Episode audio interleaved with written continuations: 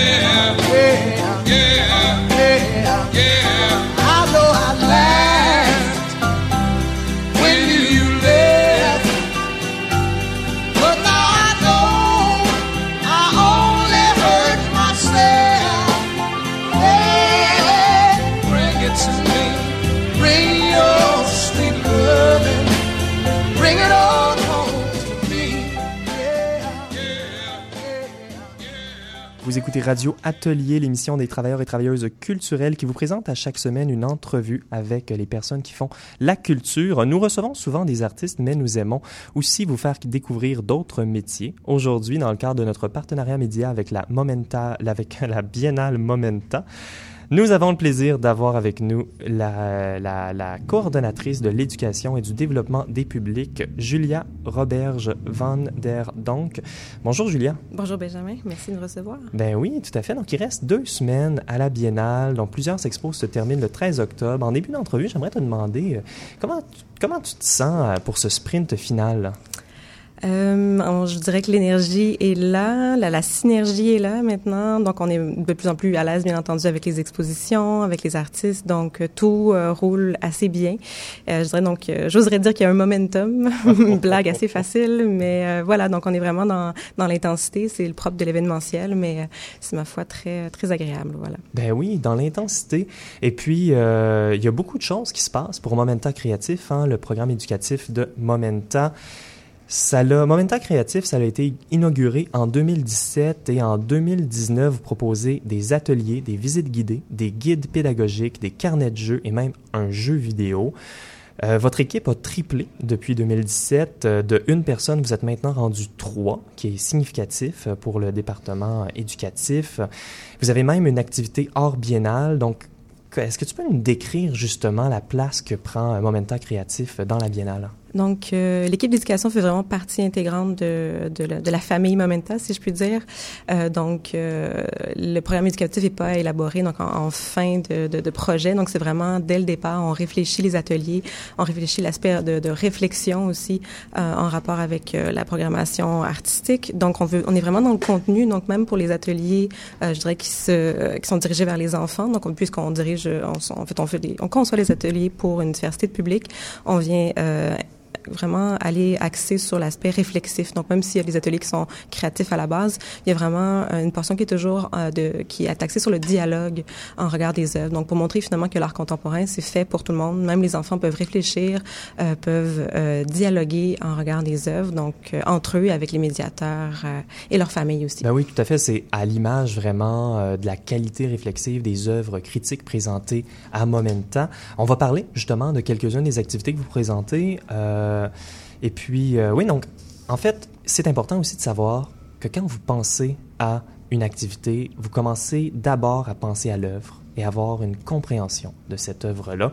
Un bon exemple, je crois, c'est euh, l'activité Liberté imprimée, réalise ton zine, présentée à Dazibao. C'est d'abord, c'est quoi comme activité? Oui, donc on invite euh, en fait les adolescentes ou les jeunes s'identifiant au genre féminin à créer un zine collectif, donc euh, une activité qui favorise euh, la discussion, le partage, la solidarité. donc c'est une activité qui arrive en, dialogue avec l'exposition Libertane qui est présentée à Dasbao. Donc une exposition qui rassemble le travail de trois artistes latino-américaines engagées dans une démarche féministe.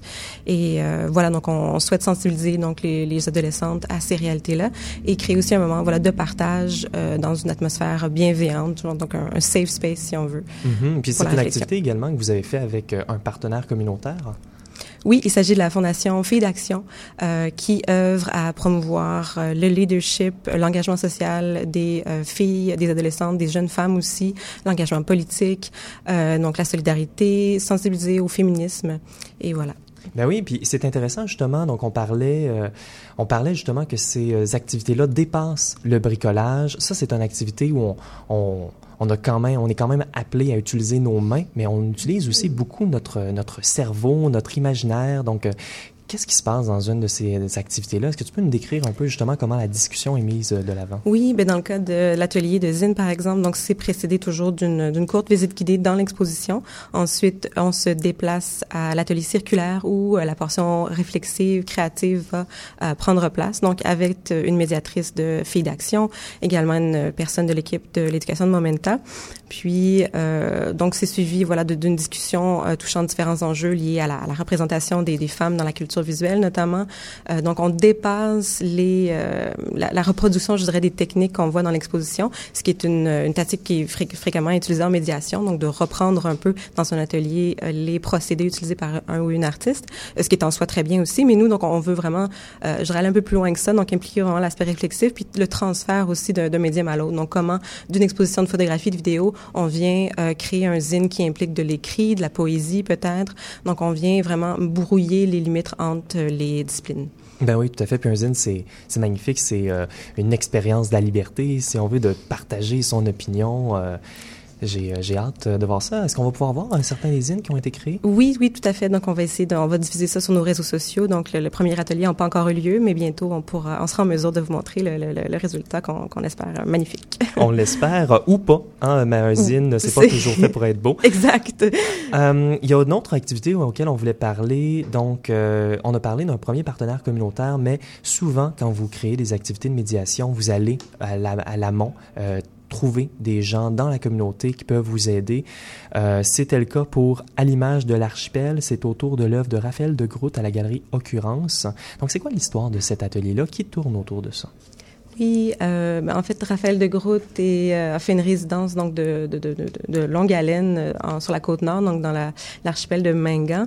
Et euh, puisqu'on avait déjà euh, travaillé avec l'organisme Execo, donc qui travaille en innovation sociale, en médiation intellectuelle, souvent avec des, des, populations marginalisées, donc on s'est dit donc ça serait un partenariat intéressant donc d'impliquer des personnes d'Execo avec Raphaël de Groot qui elle-même anime cet atelier-là, en lien donc avec son une exposition entre mère à, à occurrence. Euh, donc, de réfléchir comment euh, on peut impliquer euh, les, participants, les, participantes dans cet atelier à réfléchir à la notion de territoire, la, notion de territoire pour les autochtones et les allochtones. Donc, comment aussi créer un moment de partage interculturel à partir de la notion de, de l'habiter finalement, qui est une notion qui parcourt toute l'œuvre de, Raphaël de Groot, je dirais, à travers les objets, qui bien sûr qui nous ramènent au, thème même de la biennale, la vie des choses. Donc, euh, ben c'est ce que je peux vous dire. Ben, tout à fait, c'est super intéressant. Il y a également, également euh, Janie Bellefleur-Caltouche euh, qui participait euh, dans l'activité. Donc, c'était une activité principalement de discussion. On parle de sujets, quand même, quand on parle de territoire, surtout quand on amène les, euh, les Premières Nations, c'est des sujets qui sont euh, difficiles d'approche, difficiles parfois à discuter. Il y a plusieurs activités également qui parlent de, de, de, sujets. Je pense notamment à euh, l'atelier qui aura lieu demain avec euh, Kamala Macrel sur euh, la décolonisation et le genre. Donc, comment, on, en tant qu'équipe éducative, on, on, approche des sujets parfois difficiles d'approche?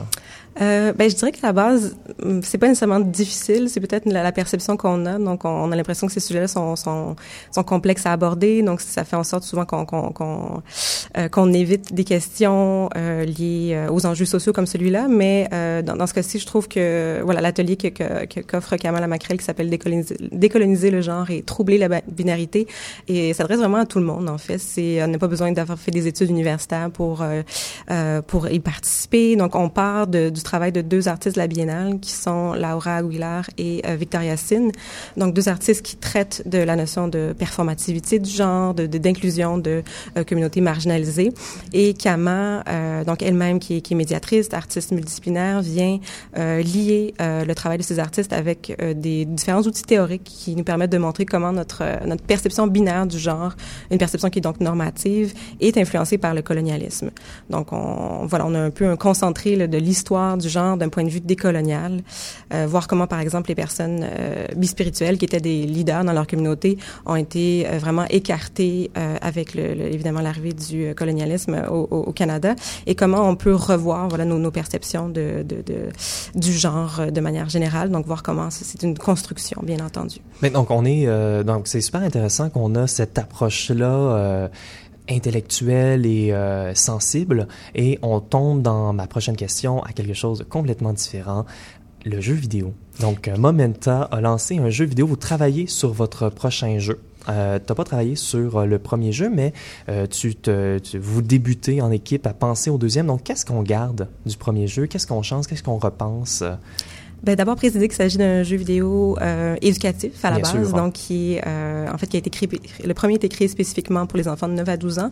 Pour le deuxième jeu, on y va un petit peu plus jeune, donc de euh, 6 à 9 ans, donc euh, au début du primaire. Donc on veut proposer une expérience immersive à nouveau, un jeu de type point and click, à, point and click pardon, à la première personne, euh, qui montre aux enfants à s'exprimer sur ce qu'ils et elles voient, à ce qu'ils ressentent aussi devant des œuvres. Donc c'est quelque chose dont on parle peut-être pas assez. Donc identifier nos émotions l'art c'est pas uniquement beau, ça peut être déstabilisant, ça peut être euh, inconfortable à l'occasion et c'est parfaitement correct aussi. Donc de montrer la diversité des émotions, puis euh, voilà de, de, de savoir euh, lire les images, si je puis dire, dans un dans une optique de littératie visuelle, de, de pédagogie par l'image, euh, ce qui est un peu le, le modus operandi de euh, Momenta Créatif aussi. Donc c'est ce qu'on garde pour, le, pour la prochaine mouture de ce jeu vidéo, justement la discussion autour des œuvres? Oui, donc on est toujours dans des défis qui nous amènent voilà à réfléchir sur les œuvres. Ce qu'on on veut, en fait, notre, défi à nous pour le second jeu, ce sera d'un peu de mesurer l'impact, de voir l'appréciation des euh, des jeunes, parce que nous, on l'appréciation des, des enseignants, les enseignantes, on l'a dans les colloques, on a eu vraiment des bons retours, mais euh, d'avoir, euh, voilà, des des des, des commentaires des, des enfants, par exemple, à travers une composante sociale, donc des liens vers les réseaux sociaux à partir du jeu, c'est ce qu'on souhaite donc intégrer dans cette seconde mouture de ce second jeu. Ben, c'est fantastique. Ça, on aura peut-être la chance d'en reparler à ce micro. J'espère. En parallèle à ta vie à Momentum, je voulais en, parler euh, en nom parce que tu es également commissaire.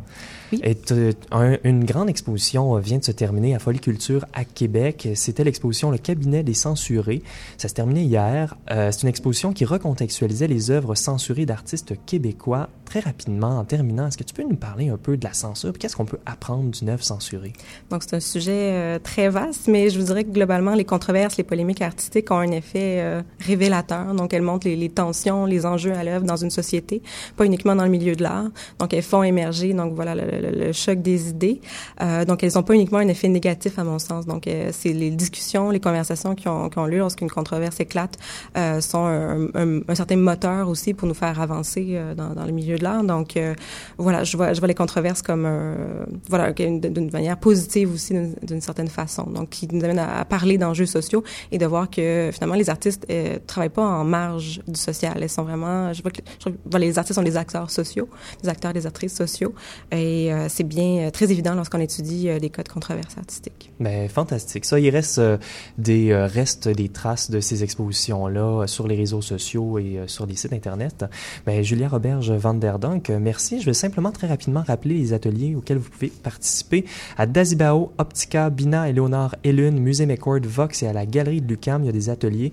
Vous pouvez aller voir sur leur site Internet pour en apprendre davantage.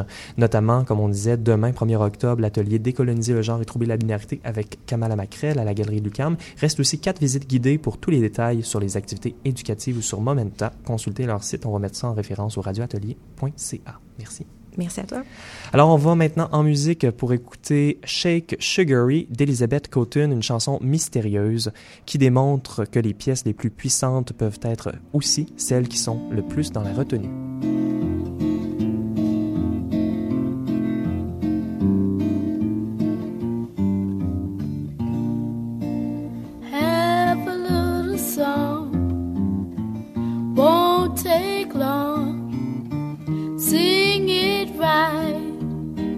once or twice. Oh, out of me did not shake sugary. Everything I got is done in pawn. Everything I got is done in pawn. Pawn my watch, pawn my chain, pawn everything that was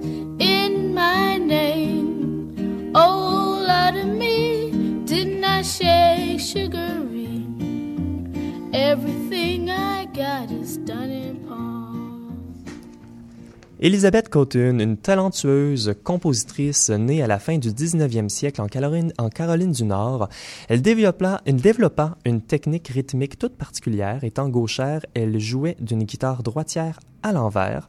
Même son nom a été imaginé. À la maison, elle était appelée Little Sis et elle choisit Elizabeth Cotten simplement la première journée d'école quand son instructrice lui demanda comment elle s'appelait. Elle commence sa carrière comme musicienne dans la soixantaine quand elle fut découverte par la famille de musiciens folk Seeger où elle était femme de ménage. Pour en apprendre davantage sur les sujets abordés à notre émission, vous pouvez consulter notre site internet au radioatelier.ca ou nous réécouter sur votre application de balado-diffusion préférée. Pascal Tremblay. Bonjour. Bonsoir, Benjamin. Alors, pour ta chronique ce soir, tu seras en compagnie de Mélissa Larivière et Anne Thériault pour nous parler du Body Electric qui sera bientôt présenté à l'UNC. Oui, parce que je me disais, euh, quoi de mieux pour nous parler de ce beau projet-là qui s'en vient que d'avoir en studio avec nous la commissaire, instigatrice euh, de la série et une des artistes invitées. Euh, donc, on a avec nous en studio Mélissa Larivière. Bonsoir. Bonsoir. Et Anne Thériault aussi. Bonsoir. Je vais me permettre pour les autres. Bonjour, chers auditeurs et auditrices. Alors, à ce moment-ci de l'émission, on a eu quelques problèmes techniques et on n'a pas réussi à entendre très clairement la belle présentation que Pascal Tremblay a fait de nos invités, Mélissa Larivière et Anne Thériault. Donc, pour votre plus grand plaisir, je vous les redonne euh, rapidement, dès maintenant. Alors, Mélissa Rivière, c'est la commissaire de Body Electric. Elle est diplômée en interprétation de l'École nationale du théâtre du Canada et elle fait partie de la distribution de création présentée, entre autres, au Théâtre Les Écuries à Espace Go. Elle est fondatrice et directrice artistique et générale du ZH Festival. Elle a siégé sur le CA de Tangente et plusieurs autres jurys, notamment du Conseil des arts, mais et l'École nationale.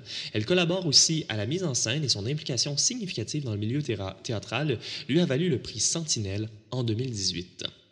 Anne tant qu'à elle, est diplômée de l'école de danse en 2007. Chorégraphe et interprète, ses créations ont été présentées au Québec et à l'étranger, notamment pour le Festival Transamérique, le OFTEA, le Festival Accouchement et Actoral. Elle était interprète dans Ainsi parlait de Frédéric Gravel et Étienne Lepage. Elle a également euh, été interprète dans La fureur de ce que je pense de Marie Brassard.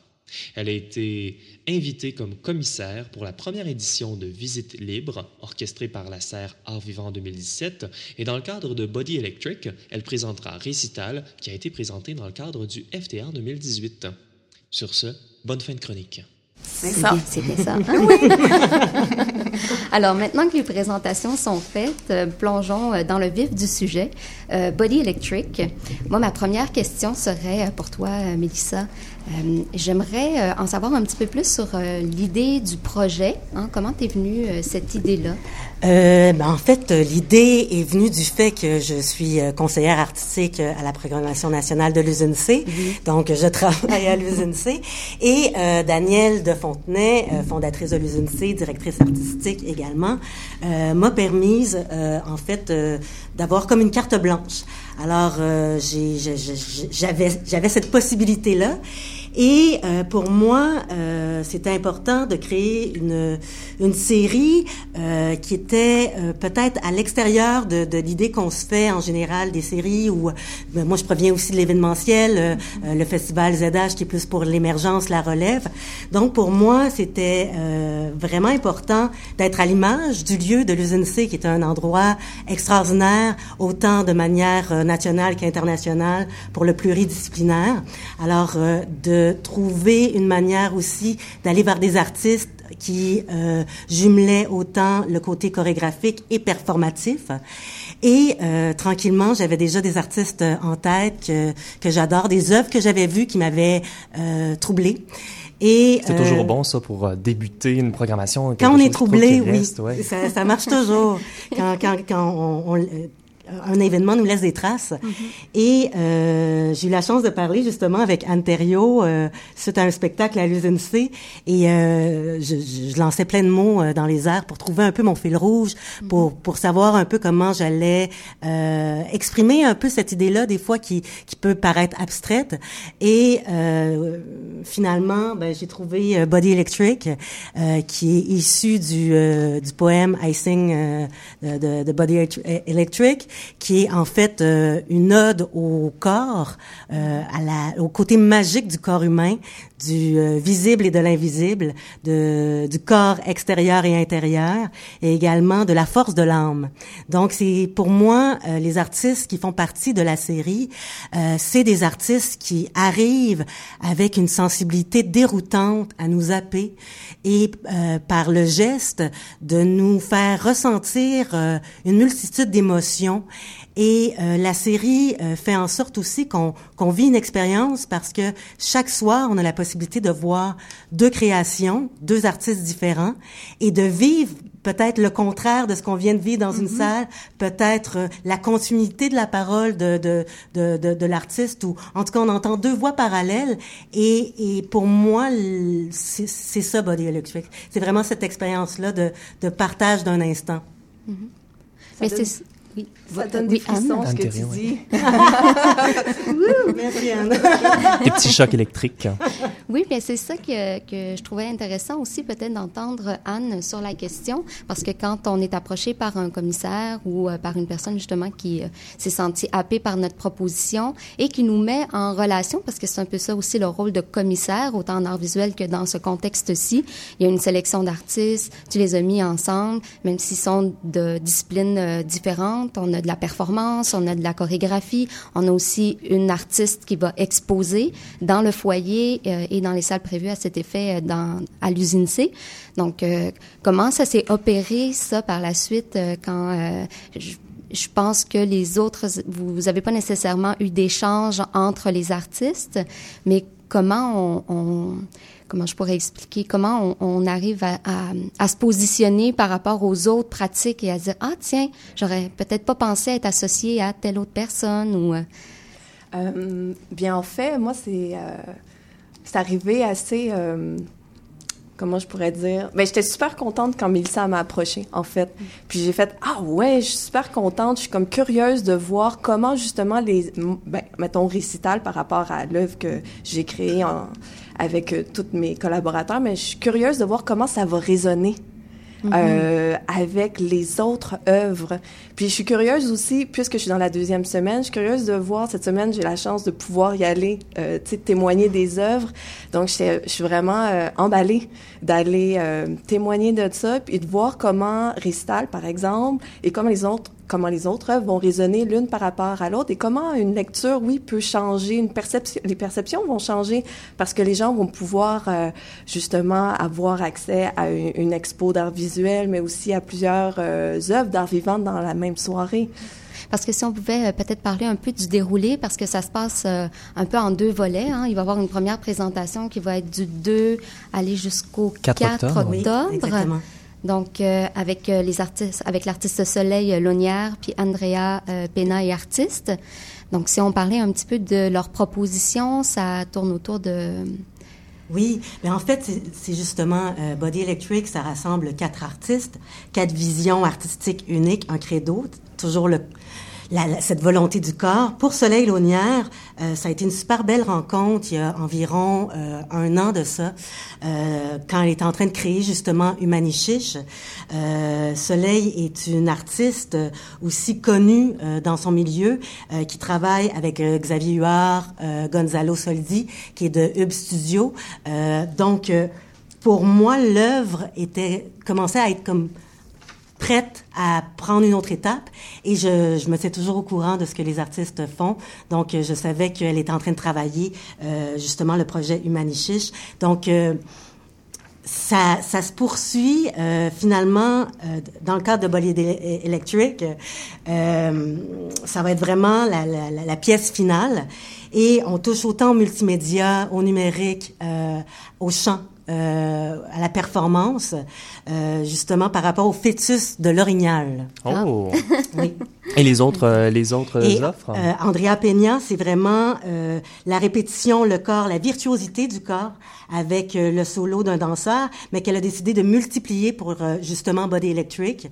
Donc, on va avoir également un, un, un cœur chorégraphique, euh, justement dans cette euh, virtuosité un peu comment dire, euh, aliénante euh, du geste.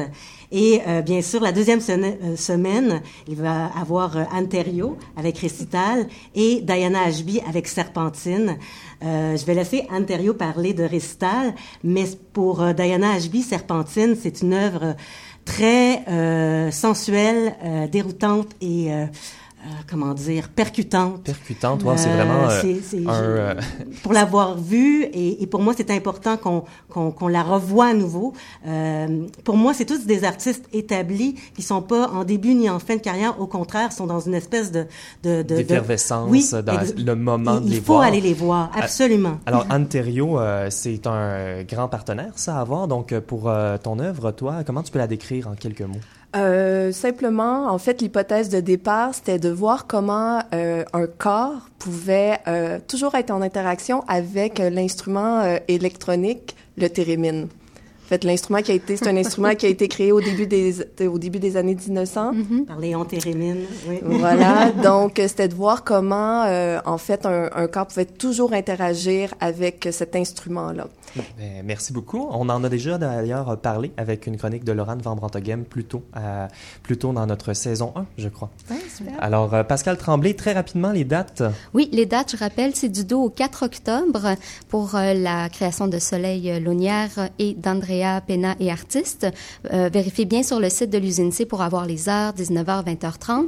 Et du 9 au 11 octobre pour Récital d'Anterio et pour Serpentine de Dena HB. Donc, comme je disais, toutes les informations sont sur le site de l'usine C. Merci beaucoup, Mélissa. Merci beaucoup, Anne, d'avoir accepté l'invitation et euh, d'avoir fait ça dans un temps éclair. Merci à vous. Merci. oui, il ne faut pas oublier également que June Barry, alias Boycott, qui signe le visuel de Body Electric, qui sera présenté dans le hall de l'usine C pendant toute la durée de la série. Alors, à venir à l'émission, l'impressionnante collection vidéo de Vidéograppe et l'étrange ambiance de Jean Couteau.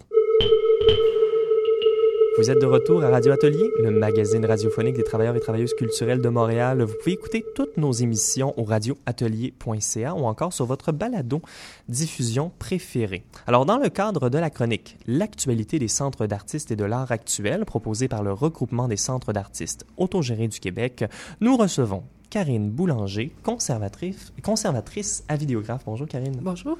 Ça va bien? Oui, très bien, merci. Alors, euh, dans cette chronique-là, l'actualité des centres d'artistes, on explique à nos auditeurs et à nos auditrices un peu euh, qu'est-ce que vous faites euh, dans votre métier, c'est quoi un centre d'artistes? Donc, vidéographe, fondé en 1971. C'est d'abord un projet de l'Office national du film. Comment c'est devenu un centre d'artistes? Euh, ben en fait c'est ça. Au tout début c'était comme un, projet satellite de, l'ONF où euh, l'idée était que tout le monde puisse produire de la vidéo, avoir accès à la vidéo. Et l'office s'est retiré du projet pour toutes sortes de raisons plus ou moins claires, euh, politico-économiques en 1973 et c'est devenu un organisme autogéré qui peu à peu a fait place aux artistes dans, la structure décisionnelle des employés, le CA et tout. Et donc au tournant des années 80, on peut vraiment dire que c'est devenu principalement un centre de service pour les artistes. Ben oui, c'est un des plus vieux centres d'artistes d'ailleurs. Oui, c'est un des plus vieux, puis c'est un des plus vieux qui est toujours en activité, oui. Ben oui, puis c'est un des plus gros également. Sept personnes dans votre équipe, c'est énorme pour le milieu. Donc, est-ce que vous pouvez parler un peu des, des différentes activités que vous offrez? Oui, bien sûr. Eh bien, on fait d'abord de la distribution, donc c'est une grosse partie euh, de notre travail. Donc, tout ce qui est euh, présentation en festival, euh, vente, sortie en salle. Il y a tout un programme de diffusion, euh, projection, exposition, installation. Il y a aussi bien sûr tout ce qui est euh, soutien à la création, soutien à la recherche, donc euh, des programmes de résidence, euh, de mentorat, des formations pour les artistes. donc on n'est pas trop de sept avec tout ça. ben oui, tout à fait. Donc c'est vraiment un, un, un, centre qui a comme mission la vidéo. Oui. Ben maintenant on dit l'image en mouvement là, de façon plus large. Parce que, bon, mais voilà, oui. J'aime bien l'appellation image en mouvement, moi. Ça fait, euh, ça fait réfléchir. voilà, tout ce qui bouge. Dans les années 70, Vidéographe proposait euh, quelque chose qui bougeait, justement. Selectovision. Mm Ça, c'était un réseau de distribution pour la vidéo indépendante. Vous lanciez Vitech en 2011. C'est un peu l'extension de Selectovision des années 70, peut-être? Oui, tout à fait, parce que ça a toujours été au centre des préoccupations des préoccupations de vidéographe, comment rejoindre le public, comment intéresser les gens à la à la vidéo. Donc, euh, Selectovision, c'était une, une, expérience par la télévision. C'était un peu de la télé à la carte euh, avant euh, avant la télé à la carte. Vitex, c'est un site web euh, de VOD, peut-on dire Vidéo sur demande. Vidéo sur demande pour pour résumer en gros ce que c'est. Donc oui, c'est un peu dans la dans la même idée de, de, joindre les gens où ils sont, en fait. Et puis, euh, c'est même une vidéo sur demande augmentée, si on veut, parce que vous faites également de la recherche dans la collection. Oui, tout à fait. On essaie de documenter les œuvres, de produire du contenu autour, que ce soit historique, théorique. Euh, on invite des chercheurs, on invite des, des, commissaires à écrire, à faire des programmes vidéo. Donc, euh, oui, c'est vraiment un un aspect important que pour nous que ce soit pas euh, euh, seulement de la VOD, mais qu'il y ait vraiment comme aussi qu'on contribue à l'histoire de, de, notre communauté, de notre discipline euh, ben oui. par le site. Puis justement, cette communauté-là, est-ce qu'on peut la décrire? Qui va utiliser Vitech? Ben, ça a été pensé en fait pour trois grands groupes, si on veut, c'est-à-dire tout, notre propre communauté, c'est-à-dire les artistes, les commissaires, les programmateurs, pour qu'ils puissent découvrir les œuvres, euh, les, les, les, les, étudiants et les chercheurs aussi, qui sont une bonne partie de, de, de des personnes qui vont consulter voilà. oui. Et, euh, et de façon générale aussi, quiconque s'intéresse euh, au cinéma, au court-métrage, à l'animation. Euh, donc, ça se déploie de, de, de toutes sortes de, de façons et de toutes sortes d'usages aussi pour. Euh, ben oui, ça c'est toi qui nous écoutes, Vitech. c'est pour toi également. pour euh, tout le monde. et puis pour proposer, pour montrer comment euh, Vitech est fantastique, on voulait parler d'un item de votre collection euh, ou de plusieurs items. Donc euh, on se remémore Pierre Falardeau à l'occasion des 10 ans de son décès. Vous avez justement plusieurs œuvres dans la collection de Pierre Falardeau. Vous avez présenté un coffret à force de courage, anthologie 1971-1995. Ça c'est représentatif euh, du travail du centre. Qu'est-ce que ça l'implique, euh, ce type de travail-là? Bien, ça implique en fait de, de, de, revisiter puis de mettre en valeur euh, ces œuvres-là. Pour la petite histoire, Pierre Falardeau a été une des premières personnes qui a proposé un, un projet, donc dans, dans à l'appel de projet au tout début de Vidéographe, qui est devenu Continuons le combat, donc une vidéo très importante de 1971. Et, et donc, il a fait un, travail ensuite avec Julien Poulain, qu'on connaît mieux pour Elvis Gratton, mais qui était son, son, euh, son, son comparse euh, oui. dans la co-réalisation de vidéos. Et donc, on, on les a euh, numérisés, on les a nettoyés, on a fait produire des textes, notamment un de Georges Privet qu'on vient de, de, republier en ligne sur leur collaboration très spéciale pendant presque dix ans. Et donc, c'est tout ce travail-là de, de rendre accessible et d'expliquer qui est la base de Vitec. On a euh, une citation de Pierre Falardeau au sujet de vidéographe, je l'aime bien. Alors, ça va comme suit. Au vidéographe, nous avons appris à travailler. On était jeunes et baveux. Ce qu'on filmait n'était pas toujours de très grande qualité, mais c'était des images. On pouvait filmer. Probablement qu'on a été mal élevé. Il y avait tellement de liberté qu'il n'y avait pas de censure qu'en travaillant après à l'ONF ou à Radio-Canada, les bras tombaient devant un tel contrôle où le sentiment de peur prédomine, où tout le monde met le pied sur le break. Mm. Ça représente bien Vidéographe encore aujourd'hui, ça? Oui, ben l'idée, c'est d'aider les gens, les artistes à faire ce qu'ils veulent, donc euh, à leur garantir le plus de liberté possible. Euh, et donc, c'était à l'origine un peu pour ça que c'était en parallèle de l'ONF. Et maintenant, c'est aussi quelque chose qu'on défend la création libre et indépendante. Puis c'est important la création libre et indépendante parce que maintenant il y a tellement euh, d'offres de partout. Je voulais te demander justement ton opinion sur euh, Netflix puis les autres, euh, les autres plateformes de, ça euh, face à Vidéographe. Pourquoi Vidéographe, c'est important dans cet écosystème-là? Ben, c'est pour arriver à faire vivre en ligne d'autres types de contenus. C'est très, très difficile d'avoir une visibilité sur Netflix ou autres là, plateformes commerciales, dirons-nous, dès qu'on a un peu de, de différence, que ce soit de thème, de technique, de même longueur. Vous avez un film très court ou très long. Bon, donc Vitex, c'est l'idée de rassembler justement de la création indépendante euh, et qu'il y ait une masse critique d'œuvres euh, intéressantes sur un même site. Euh, ceci dit, il n'y a pas que nous, il y a Vu qu'à Vu, il y a les films du 3 mars, il y a plein de, sites québécois-canadiens qui font un effort justement pour être présents en ligne. Et justement, à l'époque où on parle toujours de, la présence de la, culture québécoise-canadienne en ligne, je pense que c'est important de soutenir les efforts qui existent déjà, les projets qui existent, qui existent déjà euh, sur Internet. Ben oui, tout à fait, de montrer que le public est intéressé par ce mm-hmm. type de contenu-là. Puis, euh, puis le public est intéressé, mais aussi cet intérêt-là change au mm-hmm. cours euh, des époques. Depuis le début du centre, en fait, il y a un changement euh, dans votre mission, si on veut. Vous présentiez d'abord des vidéos militantes et documentaires, mais aujourd'hui, c'est surtout le travail des artistes qui s'est mis en avant-plan. Est-ce que ça, c'est représentatif d'un changement de la production vidéo au Québec, en quelque sorte? Oui, il y a eu un renversement. C'est sûr qu'avec la prégnance du cinéma direct, euh, effectivement, les, premiers temps de la, de production, c'était beaucoup euh, euh du documentaire au, sens large. Ensuite, il y a eu cette idée d'une professionnalisation de, des vidéastes. Et au tournant des années 80, on est passé plus à des, préoccupations artistiques, dirons-nous, ce qui est le, travailler sur le médium, l'autoreprésentation, l'autobiographie, la performance. Donc, il y a eu comme un espèce de renversement, parce qu'il y avait aussi des gens qui travaillaient de façon plus expérimentale ou plus plastique au tout début. Mais c'est ça, il y a vraiment eu comme un renversement qui, oui, est assez est assez représentatif de ce qui s'est passé au Québec et même plus largement, peut-être en Amérique du Nord, je voudrais dire. Là. Ben oui.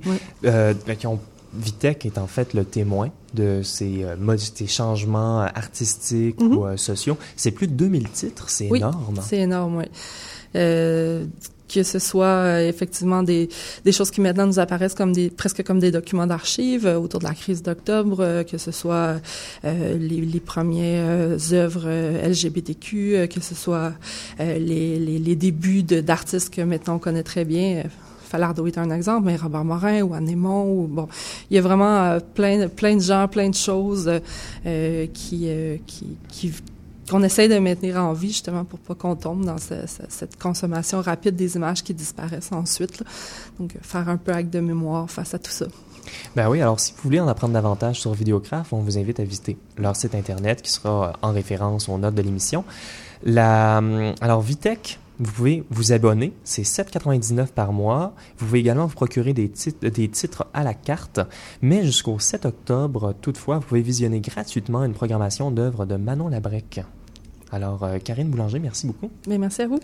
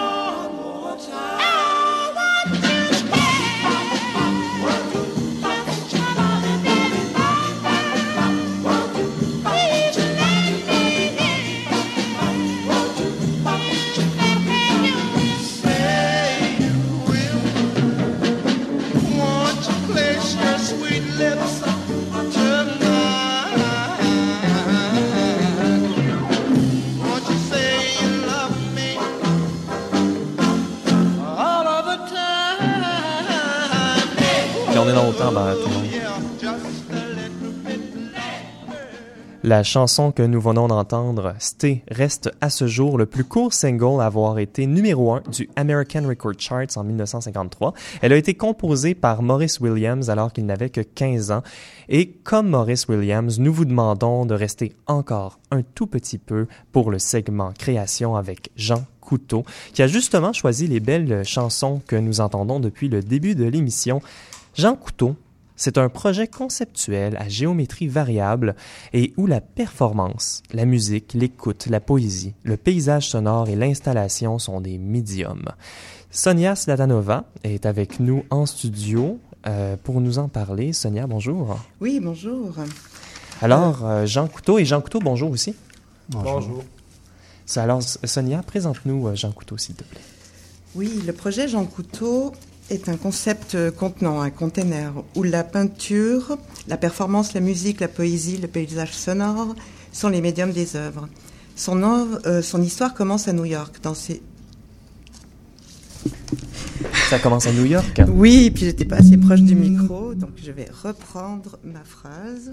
Son histoire commence à New York, dans ses entrepôts, ses cimetières, pour se poursuivre en ce moment même ici à Tiotaqué, à Montréal. Il est un chef d'orchestre, un personnage fictif, un personnage malade, issu d'une culture malade. Mais il est déterminé à créer des choses belles dans l'atmosphère assombrie de ces temps nord-américains. C'est aussi un voleur qui exploite, s'approprie et tire sa sève des troubles sociaux dans le spectacle des conflits politiques. Son origine est celle du rôle colonial de la classe ouvrière, débarquer des bateaux, du désespoir et du malaise, de là où s'arrête la culture québécoise et où commence l'histoire des déplacés et des inconnus. Il est une multiplicité de joie, de voix et de joie, un geste en faveur d'une identification à la musique pop, à la culture du rebut sur notre continent, une suridentification à Phil Spector et à la violence du capitalisme. C'est aussi la foi en la capacité de la musique à transformer tragédie et psychose en quelque chose de transcendant, d'amoureux et de l'ordre de la catharsis. Cinématographique, littéraire, performatif, Jean Couteau aime à jouer et à déjouer les codes de l'art contemporain en traversant la musique populaire au sens le plus large. Ces chansons, une pop minimaliste, légèrement pernicieuse, sont soutenues par plusieurs couches sonores qui embrassent en complexe le brainwashing, la petitesse et la laideur des conflits générés par, par notre culture, créant ainsi un lieu audible et éclaté, un miroir stéréo de la réalité augmentée de nos médias. Des bruits sombres, une respiration, des engueulades impromptues entre individus provenant de YouTube sont juxtaposés à des mélodies de la fin du XXe siècle. Ces mélodies goûtent la nostalgie et, sonnent comme une satire de cette nostalgie même. Son but avoué est d'attirer, d'incommoder, d'hypnotiser et de manipuler par l'ambivalence des émotions. Benjamin. Sonia, Jean Couteau, c'est à vous.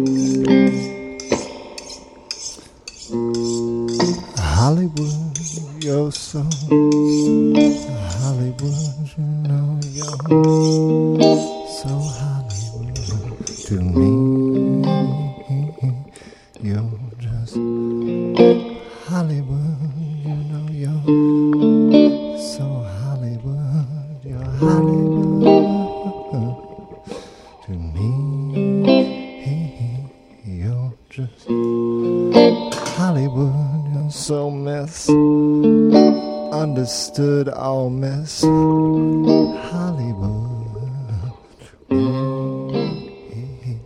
You're so Holly, Holly, Holly, Holly, Holly, Hollywood. You know you're Hollywood.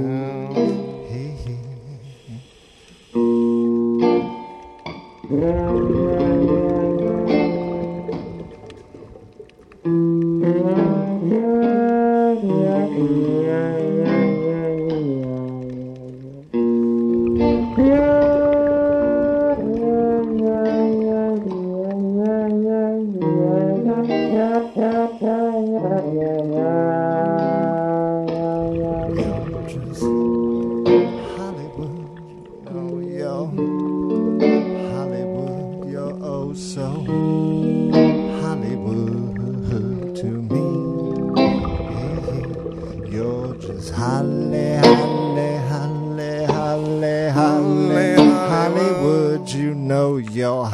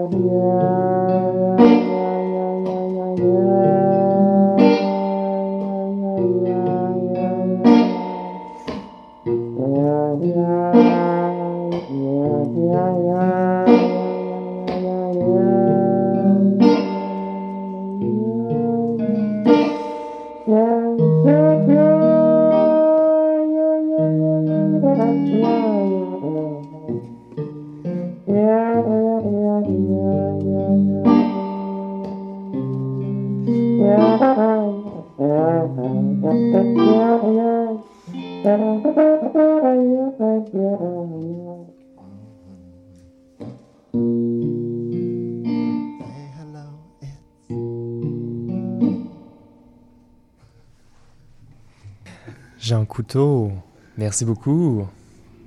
Wow, c'était toute une ambiance en studio. Les gens s'arrêtaient pour regarder euh, par le par le, par la vitre. C'est euh, magnifique. Merci beaucoup.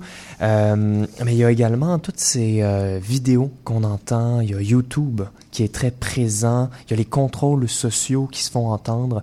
Est-ce que c'est l'ordre de l'esquisse? On dirait que ça vient du croquis, toutes ces choses. Est-ce que vous préparez un opéra? En fait, oui, l'opéra, c'est là, en fait. Euh, je trouve que, oui, c'est une équipe euh, de tout ce qu'il y a sur l'Internet, comment c'est mélangé avec euh, nos vies propres, avec notre mode engagé avec les autres. Puis, c'est une maladie, quoi. Puis, j'essaie de prendre cette maladie et utiliser pour une force de bon. Jean Couteau, pourquoi cette attirance vers une certaine laideur humaine? Je trouve, euh, c'est une société très laide. Je trouve que euh, toutes les places que je regarde, euh, je vois des choses qui sont laides. On existe dans l'ombre de la colonialisme. Puis ça, c'est un, une violence énorme sous nous. Et bon, euh, pour, pour, pour, découvrir ces affaires, pour, pour engager avec, euh, avec euh, la, la laideur, je trouve que c'est très important pour avancer à ce moment. Mais vous faites émerger de la beauté quand même. Vous avez toute une ambiance qui est comme plutôt sensuelle, plutôt comme poétique aussi. Et voilà, ça, ça, ça sort de les, les, les tensions qui viennent avec le psychosis, euh, capitalisme de 21e cercle. Et bon, euh, ouais, c'est ça, je trouve que les, euh, les situations qui sont horribles, ils ont toujours le, potentiel de, de, créer quelque chose euh, de la beauté, quoi. Et euh, j'essaie de, j'essaie de créer un frisson euh, avec ces éléments pour, pour, pour découvrir des choses harmoniques, des mélodies qui nous touchent. Vous êtes aussi très proche de l'actualité et de la subjectification. Comment travaillent ces interdits sur le plan tridimensionnel avec la répression de la forme performative? Ouais, bon, euh, Jean, euh, si tu, euh, tu, veux parler sur ça. Jean Couteau. pour nous, YouTube, c'est une mer d'informations. vont récupérer euh, le reflet de la société qui, euh, que nous utilisons dans la musique. Un prisme, la caméra obscura peut-être, euh, ou la chambre claire. Mm de la chambre claire ou de la caméra obscura? La caméra obscura, dans un sens sonore.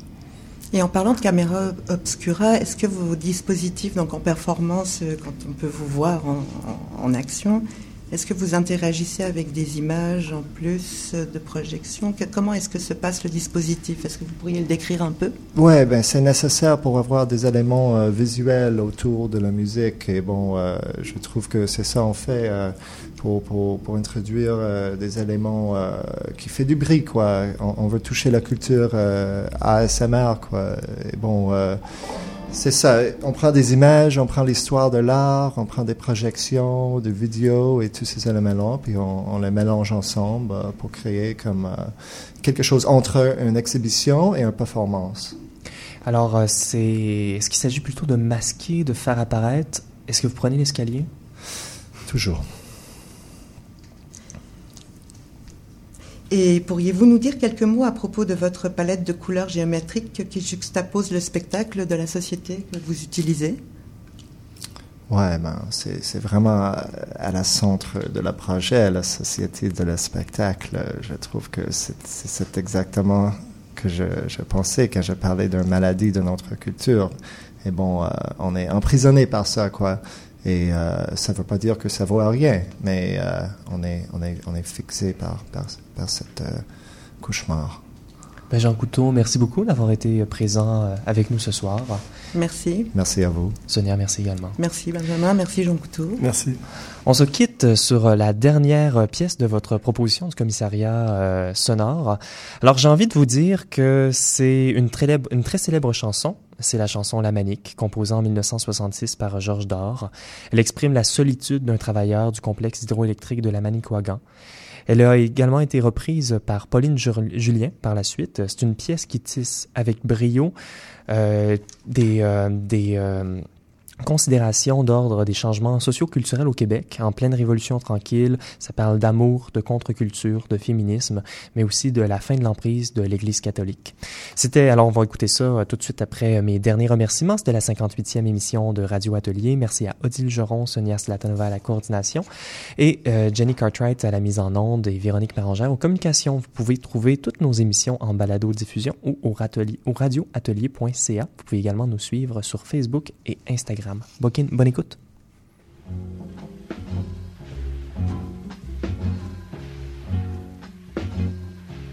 Si tu savais comment on s'ennuie à la manée, tu m'écrirais bien plus souvent à la manie, quoi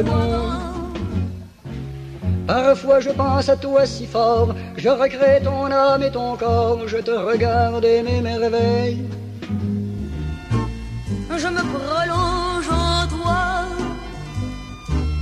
comme le fleuve dans la mer et la fleur dans la baie. Que devienne quand je suis pas là, mon bel amour, ton front doux comme fine soie et tes yeux de velours je tourne du vers la porte nord pour voir un peu, pour voir encore ma main qui te fait si d'amour. Soir et matin, je tends les bras. Je te rejoins que tu sois et je te garde. Politiquement indépendante.